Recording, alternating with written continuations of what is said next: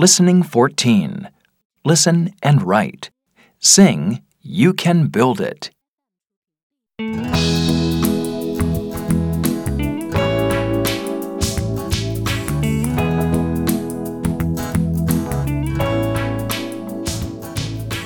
Have you ever built a boat? Build it, paint it, watch it float.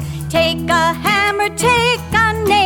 It's such fun, now watch it sail. You can build it, you know how. Make a plan and build it now. Building things is fun to do. Let's try building something new.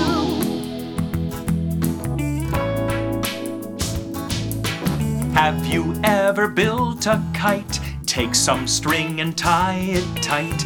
Take a saw and take some wood. Building new things feels so good. You can build it, you know how. Make a plan and build it now.